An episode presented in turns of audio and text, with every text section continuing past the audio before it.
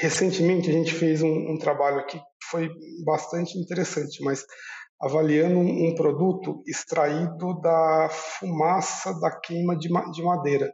Né? Então, é, ao se condensar essa fumaça, separar as partes que são tóxicas dela, a, resta um produto com uma série de princípios ativos, né?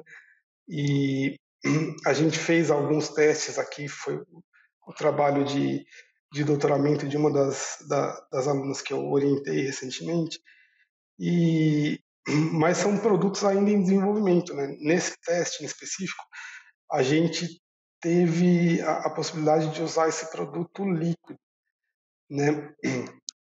mas utilizá-lo líquido na ração traz algumas dificuldades, até o fato de que a, ele fica muito diluído, né?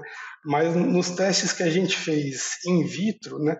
E, e, e aí in vitro a gente conseguiu chegar a, a concentrações mais elevadas do, do produto, aí a, a, gente teve resultados muito interessantes. Na,